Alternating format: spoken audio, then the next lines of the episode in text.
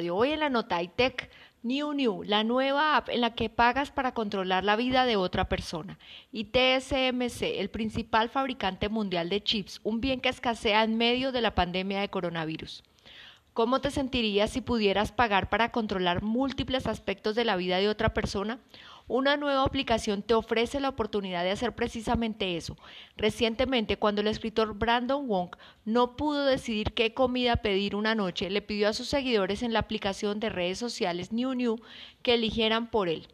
Aquellos que querían involucrarse en el dilema de la cena del joven de 24 años pagaron 5 dólares para votar en una encuesta y el veredicto mayoritario fue que debería optar por comida coreana, así que fue lo que compró. La aplicación está dirigida a lo que llaman creadores, escritores, pintores, músicos, diseñadores de moda, blogueros, etc. Está diseñada como un medio para que se conecten mucho más estrechamente con sus fans o seguidores que en otros servicios de redes sociales y lo más importante, monetizar con esta conexión. Por otro lado, se llama TSMC, siglas en inglés de la Compañía de Fabricación de Semiconductores de Taiwán, y se ha convertido en la gran dominadora del negocio de la venta de circuitos integrados, los conocidos como chips a nivel mundial.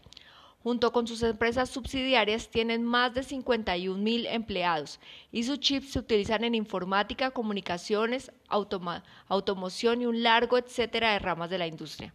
Soy Lady Fajardo para el Poder de una Visión de G12 Radio.